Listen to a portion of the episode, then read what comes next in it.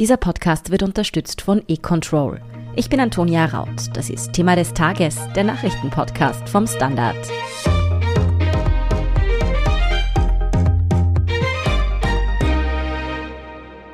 670 Menschen liegen in Österreich heute am 7. Dezember mit einer Corona-Infektion auf einer Intensivstation. Das sind so viele wie noch nie in diesem Jahr. In Vorarlberg belegen Covid-Erkrankte bald 50 Prozent der Intensivkapazitäten. In Niederösterreich, Oberösterreich, Kärnten, Tirol und Salzburg belegen sie mehr als ein Drittel der Intensivbetten. Im Bogenland und in der Steiermark wird es bald soweit sein und auch in Wien ist der Normalbetrieb in den Spitälern nicht mehr zu denken. Ich habe mit dem Tiroler Intensivmediziner Walter Hasibeder darüber gesprochen, wie es derzeit auf den Intensivstationen zugeht. Er erzählt, wie belastend die Triage-Situation für das Personal ist, wie ungeimpfte Corona-Patienten, wenn sie aus dem Koma erwachen, reagieren und warum für ihn die Impfpflicht unausweichlich ist. Herr Dr. Hasibeder, können Sie uns aus Sicht der Patientinnen und Patienten vielleicht einmal beschreiben, wie eine schwere Covid-Erkrankung eigentlich verläuft? Also wann kommen die Menschen zu Ihnen ins Spital? In der Regel kann man sagen, so sieben bis zehn Tage nach der Ansteckung manchmal ein bisschen früher, schlagen die Patienten im Krankenhaus, meist in Notaufnahmen auf, weil sie das Gefühl haben, sie haben zunehmend weniger Luft. Die ersten Untersuchungen ergeben dann meistens, dass die Sauerstoffsättigung im Blut nicht normal ist, sondern abnorm. Man sieht klinisch, dass die Atemfrequenz erhöht ist, das heißt die Anzahl der Atmungen pro Minute erhöht ist. Und laborchemisch sieht man ein paar Parameter, die ganz typisch für diese Erkrankung sind. Zum Beispiel ein Abfall von den Lymphozyten. Man sieht, dass Eisen verschoben wird in die Eisenspeicher. Da spricht man vom Ferritin, das erhöht ist. Ähm, man sieht Anstiege in den Entzündungsparametern, oft sehr dramatisch, im C-reaktiven Protein, zum Beispiel im Interleukin 6. Das sind alle diese Dinge. Und dann steht man in der Notaufnahme vor der Entscheidung, wo tut man den Patienten hin. Und momentan ist es so, dass wir eigentlich überall in einer Situation sind, wo man bereits Triagen macht. Also wenn kein Platz auf der Intensivstation ist oder wenn man mehrere Wackelkandidaten hat, und es ist nur mal ein Platz verfügbar. Aber wenn die restlichen Patienten in der Regel in Isolierstationen, das sind Normalstationen, die halt ein besonderes Sauerstoffversorgungssystem haben, ein High-Flow-Sauerstoffsystem, werden sie verlegt und dort liegen sie dann. Und solche Stationen sind eben nicht ausgestattet wie Intensivstationen. Da ist ein ganz anderes Verhältnis zwischen Pflegepersonal zu Betten. Und äh, wenn sich einer weiter verschlechtert, dann kommt er unter Umständen entweder gar nicht mehr auf die Intensivstation oder zu spät. Das heißt, eigentlich sind wir bereits in Triagesituationen und das kann man sagen, österreichweit, auch in Tirol. Wie viele Menschen in Österreich sind denn von so einem schweren Verlauf betroffen und welche Gruppen trifft es da am häufigsten? Das hat sich komplett verändert. In der ersten Phase, wo zum Beispiel wir ganz besonders betroffen waren mit dem Wildtyp-Virus, da waren es schon vorzugsweise ältere Menschen, oft vorerkrankte Menschen, wobei man sagen muss, die waren für den Alltag sehr gut beisammen. Aber das war die Hauptlast, die wir zu tragen gehabt haben auf Intensivstationen. Mittlerweile mit der Delta-Variante haben wir ein Virus vor uns, der um ein Vielfaches ansteckender ist. Zum Beispiel die Virusausscheidung ist ungefähr 1250 Mal stärker, wie bei der Alpha-Variante, die schon infektiöser war wie der Wildtyp-Virus. Und es ist ein Virus, das auch junge Menschen zunehmend befällt und schwere Verläufe dort verursacht. Nach wie vor sind natürlich besonders betroffen Risikogruppen. Das können auch jüngere Menschen sein, wenn sie Vorerkrankungen haben, wie zum Beispiel gewisse Adipositas, Diabetes oder Prädiabetes dann natürlich alle Patienten und Patientinnen, die chronische Lungenerkrankungen haben, die haben ein ganz hohes Risiko. Dann denkt man an die ganzen Autoimmunerkrankungen, die es gibt in unserem Land. Das sind Menschen, die Medikamente einnehmen müssen, um das eigene Immunsystem ein bisschen niederzudrücken, damit sie mit der Krankheit leben können. Das sind auch jede Menschen, die oft auch die Impfungen nicht gut ansprechen. Dann haben wir die ganzen Organtransplantierten. Dann haben wir die onkologischen Patienten unter Chemotherapie, wo natürlich genauso durch die Medikamentenzufuhr von Substanzen, die gegen Krebszellen wirken. Die wirken natürlich auch im Körper allgemein und schwächen das Immunsystem. Also das sind auch jetzt noch die Patienten, die man am häufigsten auf Intensivstationen sieht. Und was wir jetzt natürlich auch sehen, ist bei einer neuen Virusvariante, dass zum einen bestimmte Impfstoffe nicht mehr so gut wirken. Beispiel ist Johnson Johnson oder AstraZeneca, also die klassischen Vektorimpfstoffe Und zum anderen sehen wir, dass bei den sehr guten Impfstoffen, Messenger-RNA-Impfstoffen, die Wirkdauer verkürzt ist.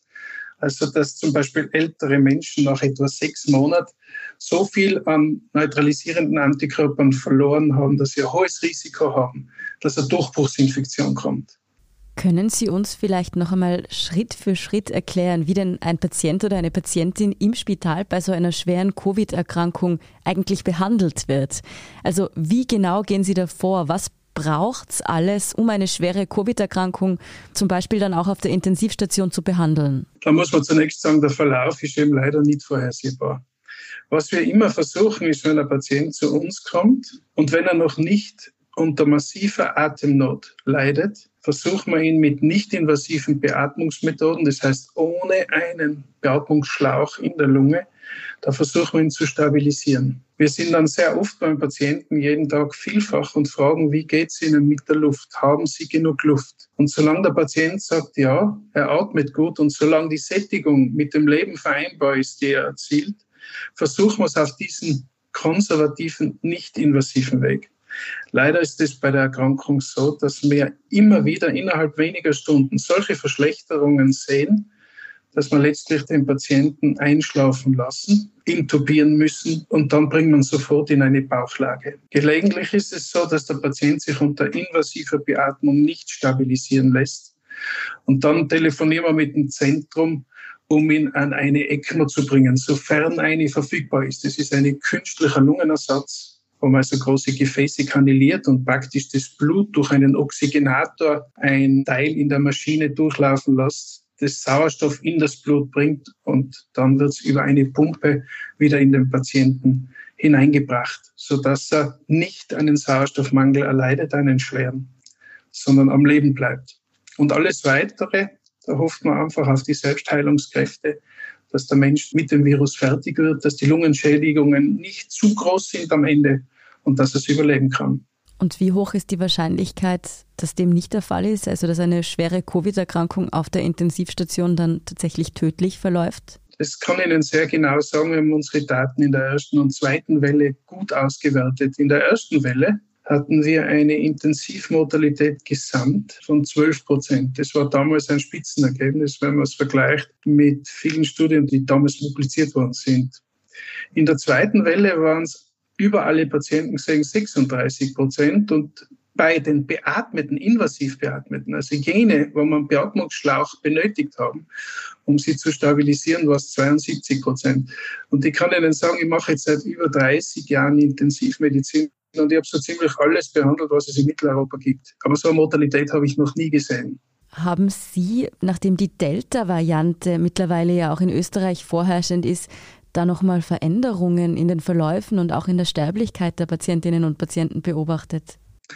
Ich würde sagen, die Delta-Variante ist von der Tödlichkeit ganz ähnlich noch wie die Alpha-Variante, wie die britische Variante. Wir haben ungefähr dieselbe Sterberate, wenn wir intubieren müssen, das heißt Beatmungsschlauch in die Lunge und künstlich beatmen müssen bei unseren Patienten. Da hat sich nicht viel verändert. Wie gesagt, der grundsätzliche Unterschied zwischen Alpha und Delta ist einfach die höhere Infektiosität, wahrscheinlich weil jeder einfach viel mehr Viren ausscheidet. Es gibt derzeit natürlich noch sehr wenig Daten dazu, aber angesichts der womöglich nochmal ansteckenderen Omikron-Variante, wie alarmiert ist man da als Intensivmediziner? Ja, ich glaube, damit müssen wir rechnen. Wir haben von Anfang an gewusst, dass man es mit einem RNA-Virus zu tun hat, der leider Gottes immer wieder Mutationen ausbildet. Im Unterschied zu anderen RNA-Viren, das muss man einfach sagen, hat er schon ein Autokorrekturprogramm. Er kann kleine Genschäden kann er beheben, aber es kommt immer wieder zu Punktmutationen. Es gibt immer zwei Möglichkeiten bei Viren. Entweder führt die Punktmutation dazu, dass das Virus weniger infektiös oder weniger pathogen wird. Das heißt, entweder weniger Leute werden angesteckt und wenn es weniger pathogen ist, die Krankheit verläuft milder. Oder die andere Möglichkeit ist, wie bei der Entwicklung Alpha-Delta. Man hat es mit einem Virus zu tun, das infektiöser wird und unserer Meinung nach auch pathogener geworden ist. Was die neue Variante angeht, das Omikron, da wissen wir einfach noch zu wenig. Wir wissen noch zu wenig und es ist viel zu früh jetzt zu sagen, welchen Stellenwert diese Variant of Concern in der Zukunft haben wird für uns. Wir sind gleich zurück. 2020 waren Österreicherinnen im Schnitt nur knapp 27 Minuten von einer ungeplanten Stromunterbrechung betroffen. Trotzdem gibt es Sorgen. Müssen wir uns vor einem Blackout fürchten? Nein, sagt dazu die Regulierungsbehörde E-Control. Auch wenn derzeit die Preise steigen, ist aktuell keine Versorgungskrise in Sicht. Die Umstellung des Energiesystems auf Erneuerbare ist natürlich eine gewaltige Herausforderung, die sich aber lohnt. Die sichere Versorgung steht dabei trotzdem immer an erster Stelle. Mehr Informationen dazu unter www.econtrol.at-sicherheit. Herr Dr. Hasibeder, der Großteil der derzeit auf der Intensivstation behandelten Patientinnen und Patienten ist ja ungeimpft, viele davon auch aus Überzeugung. Wie erleben Sie denn die Menschen, wenn sie wieder aufwachen, wenn sie ungeimpft sind? Gibt es da ein spätes Einsehen? Wie reagieren die Leute? Also bei uns, ich kann es natürlich nur von unserer Abteilung, unserer interdisziplinären Intensivabteilung sagen, aber wenn man dann die Leute fragt, kommen meistens solche Antworten wie, mein Gott, ich wollte mir impfen lassen, aber ich bin noch nicht dazu gekommen. Also sowas hört man. Dass einer dann auch sagt, er lässt sich trotzdem nicht impfen, das gibt es eigentlich nicht. Das habe ich noch nicht erlebt. Wie viele Ressourcen bindet eigentlich so ein Intensivbett? Also auf der einen Seite vom Betreuungsaufwand her, da braucht es ja auch immer Pflegepersonal und auf der anderen Seite, wie teuer ist da einfach auch die Versorgung von Patientinnen und Patienten über teilweise ja doch sehr lange Zeiträume? Also zunächst einmal Intensivmedizin ist sicher eine der teuersten medizinischen Versorgungen, die wir anbieten. Das hängt einmal damit zusammen, dass es extrem personalintensiv ist. Bei uns ist es so, dass eine Pflegeperson mindestens pro zwei Betten ist. Bei Covid-Patienten ist es meistens ein 1 zu 1 Verhältnis. Auf Universitätskliniken ist es in der Regel ein 1 zu 1 Verhältnis von vornherein. Dann natürlich muss man bei, gerade bei Covid-Patientinnen, wo man sehr viel Lagerungstherapie macht, wie Bauchlagerung, da braucht es also mindestens vier bis fünf Leute, manchmal auch sechs Leute, je nachdem, wie schwer der Patient ist, um ihn immer wieder zu drehen. Also alle 16 Stunden Bauchlage, nach 16 Stunden wieder umdrehen in Rückenlage. Also es ist wahnsinnig aufwendig. Der Medikamentenaufwand ist jetzt momentan bei den Covid-Patienten noch überschaubar. Was jeder bekommt, sind die Steroide. Das ist keine Frage, das ist ein billiges Medikament. Und in Einzelfällen, aber weniger auf der Intensivstation als schon im Vorfeld, bevor man Intensivmedizin braucht, verwendet man sehr teure Antikörperpräparate, die zum Beispiel an einen Rezeptor für einen inflammatorischen Botenstoff binden, also an IL-6-Rezeptoren binden. Oder man verwendet teure Medikamente, um überhaupt die Zellantwort auf inflammatorische Stimuli zu reduzieren. Das sind wirklich die teuren Medikamente, wobei ich sagen muss, wenn einmal auf der Intensivstation ist, ist es meistens schon zu spät für diese Dinge. Wie ist denn derzeit die Situation in den Spitälern? Also wie viele Kapazitäten, wie viele Intensivbetten gibt es noch? Ich kann Ihnen jetzt nicht eine genaue Zahl sagen, aber was ich Ihnen sagen kann, ist, dass österreichweit triagiert wird. Und Triage ist bereits, wenn ich entscheide in der Notaufnahme, okay, der Patient bekommt kein Intensivbett, obwohl er nach allen Kriterien, die normalerweise gelten, also zum Beispiel Sie haben eine Beteiligung von mehr als zwei Lungenflügel bei der Lungenentzündung. Sie haben eine Atemfrequenz von 30 oder mehr und die Sättigung liegt unter 92. Da wird jeder sagen, vor Covid, Intensivstation. Jetzt ist es so, dass man sagt, na ja, jetzt legen wir uns erst auf eine Normalstation und auf diesen Isolierstationen und da gibt es von der AGES ein sehr schönes Factsheet, ist die Mortalität immerhin nur 17 Prozent. Jetzt weiß wahrscheinlich der Zuhörer nicht, was Mortalität für 17 Prozent bedeutet, aber ich will es Ihnen erklären. 2011 hat es eine große Studie in Europa gegeben, da haben 28 EU-Länder teilgenommen, damals war noch Großbritannien auch dabei, über perioperative Mortalität in europäischen Ländern. Und ich habe damals die Daten ausheben lassen von zwei Krankenhäusern, in denen ich gearbeitet habe und habe gebeten, dass ich sie bekomme. Und zwar sind es beides Häuser mit einem onkologischen Schwerpunkt. Und da war die Stationsmortalität, also Hospitalsmortalität, knapp unter 1%. Also nur damit man einmal einen Vergleich hat. Und das sind beides Häuser mit ganz großen Schwerpunkten Krebstherapie. Eine Kollegin von Ihnen aus der Schweiz hat mir erzählt, dass sie auch Triage-Situationen erlebt und dass sie das auch daher so belastend empfindet, dass so viel von ihrer Zeit dabei verloren geht, einfach nur nach Plätzen für Patienten und Patientinnen zu suchen. Erleben Sie das auch so, dass die Triage da auf so vielen verschiedenen Ebenen auch belastend für das Personal ist? Also das ist sicher extrem personalbelastend. Ich meine, Sie entscheiden letztlich darüber, wer die Chance bekommt zu einer Intensivbehandlung und wer von vornherein wahrscheinlich wenig Chancen hat, die Erkrankung zu überleben. Und da muss man einfach sagen, normalerweise, wenn wir jetzt von Covid weggehen, ich bekomme ja auch sehr viele ältere Patienten auf die Intensivstation. Das mediane Alter bei uns ist normal 72 Jahre. Und wir bekommen vorerkrankte ältere Leute mit schweren Erkrankungen. Und als Mediziner, selbst als sehr erfahrener Mediziner, ist man sich am Anfang oft nicht klar, wie wird die Sache ausgehen. Und man holt sich natürlich im Laufe der ersten Behandlungstage sehr viel Informationen von Angehörigen. Man schaut, dass man sämtliche Krankengeschichtssachen für den Patienten aushebt, die Puzzlesteine zueinander bringt, um sich ein klares Bild zu machen, ob die akute Erkrankung überhaupt überlebbar ist. All das fällt jetzt weg. Das muss man wirklich sagen. All das fällt jetzt weg. Sondern da wird im Augenblick entschieden, wie es weitergeht. Und das ist extrem belastend. Wie ist denn generell derzeit die Stimmung beim Personal im Gesundheitswesen? Es klingt natürlich fast naiv, wenn man so fragt, aber in den vergangenen Wochen haben sich ja die Hilferufe gemehrt. Wie sieht es heute aus? Na, die Stimmung ist nicht gut. Ganz wurscht, ob das das Pflegepersonal ist, das auf der Intensivstation arbeitet oder die Pflegepersonen in Covid-Stationen. Die Arbeit ist extrem belastend. Das hängt schon damit zusammen, wie man verkleidet sein muss, um zu hochinfektiösen Patienten zu gelangen. Die Leute schwitzen, sie müssen sich jede Pause einteilen. Und im zunehmenden Maß verschwindet das Verständnis für jene Menschen, die einfach ungeschützt sind, die nichts dazu beitragen, dass sie selber die Erkrankung nicht bekommen können. Und dann kommt noch was dazu. Natürlich sehen die Pflegepersonen in jedem Krankenhaus auch die Kollateralschäden.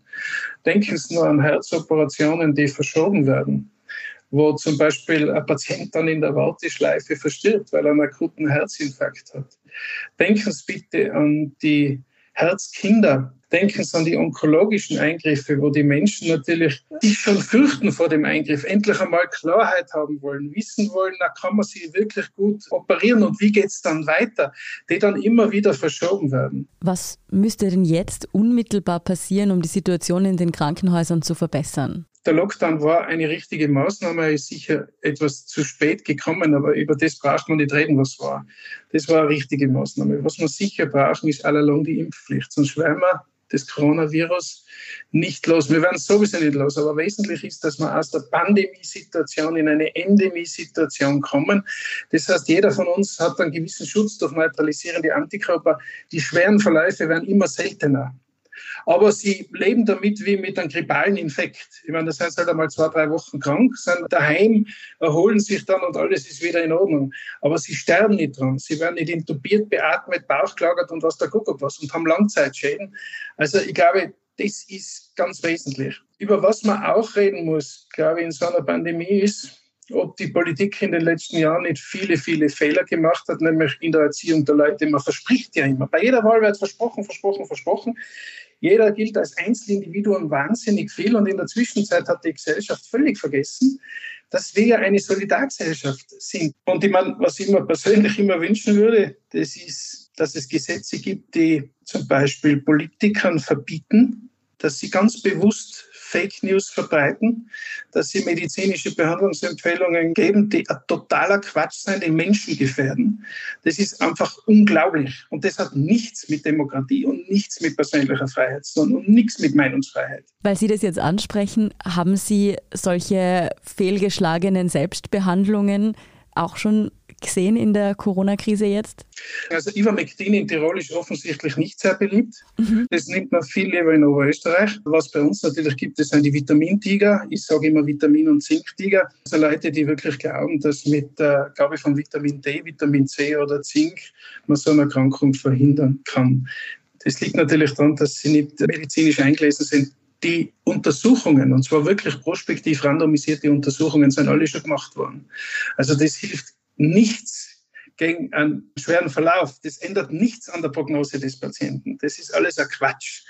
Und äh, Sie kennen sicher sein Novagen Mexalen ist zwar nett, wenn man ein bisschen einen grippalen Infekt hat und man hat weniger Kopfweh, man hat vielleicht auch weniger Fieber, aber gegen eine Corona-Infektion hilft es gar nichts. Jetzt im Moment sieht es aus, als würde die Impfpflicht doch noch einige Wochen dauern. Sehen Sie, dass das einfach ähm, ein mittelfristiger Weg ist oder denken Sie, dass da jede Woche zählen könnte? wenn es darum geht, eine höhere Impfquote zu erfüllen? Nein, ich glaube, die Impfpflicht ist ein mittelfristiger Weg. Es wird auch jedes Jahr, wenn die Impfung immer wieder angepasst wird, vielleicht auf neue Varianten, es wird abhängig von der Jahreszeit wird es natürlich kleinere Wellen geben, aber wir werden damit leben können und wir werden weniger schwere Verläufe haben, wir werden weniger Todesfälle sehen, wir werden weniger Langzeitfolgen sehen und um das geht es letztlich. Ja, vielen Dank für diesen Überblick, Herr Dr. Hasibeder. Gerne, sehr gerne. Wir sind gleich zurück. Sicher haben Sie es schon mitbekommen, die Energiepreise für Gas und Strom ziehen deutlich an. Kurz vor dem Winter keine besonders guten Nachrichten, aber Verbraucherinnen und Verbraucher haben Möglichkeiten. Die Regulierungsbehörde E-Control rät, zunächst einmal zu schauen, was man für ein Strom- oder Gasprodukt hat. Läuft noch eine Preisgarantie, kann man vorerst entspannt sein. Und sonst lohnt sich auf jeden Fall ein Blick auf den Tarifkalkulator. Auf Tarifkalkulator.at gibt es Österreichs einzigen, unabhängigen und vollständigen Vergleich aller Strom- und Gasangebote. Und hier ist, was Sie heute sonst noch wissen müssen. Erstens. Bundeskanzler Karl Nehammer von der ÖVP hat in seiner ersten Pressekonferenz als Regierungschef ein Ende des Lockdowns mit kommendem Wochenende zugesichert. Die Öffnung werde stattfinden, es sei nur noch das Wie eine Frage. Neben dem Handel bezog Nehammer auf Nachfrage auch die Gastronomie, Hotellerie und andere Bereiche in diese Ankündigung ein.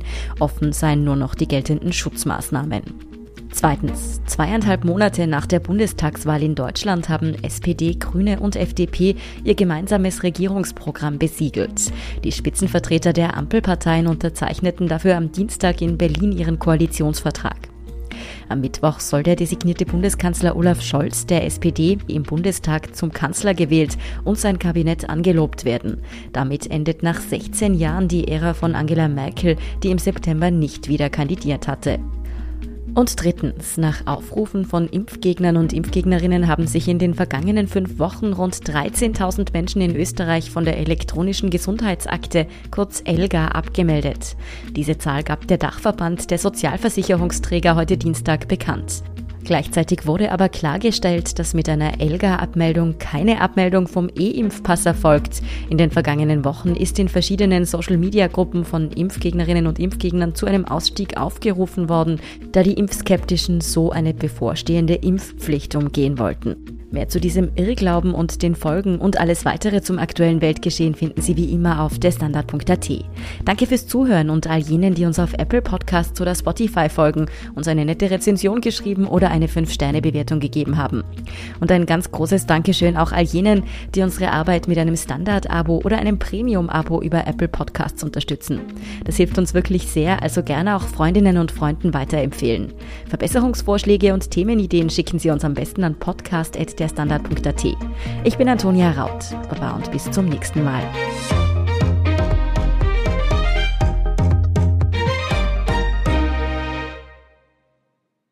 (2020) waren ÖsterreicherInnen im Schnitt nur knapp 27 Minuten von einer ungeplanten Stromunterbrechung betroffen. Trotzdem gibt es Sorgen. Müssen wir uns vor einem Blackout fürchten? Nein, sagt dazu die Regulierungsbehörde E-Control. Auch wenn derzeit die Preise steigen, ist aktuell keine Versorgungskrise in Sicht. Die Umstellung des Energiesystems auf Erneuerbare ist natürlich eine gewaltige Herausforderung, die sich aber lohnt. Die sichere Versorgung steht dabei trotzdem immer an erster Stelle. Mehr Informationen dazu unter www.econtrol.at-sicherheit.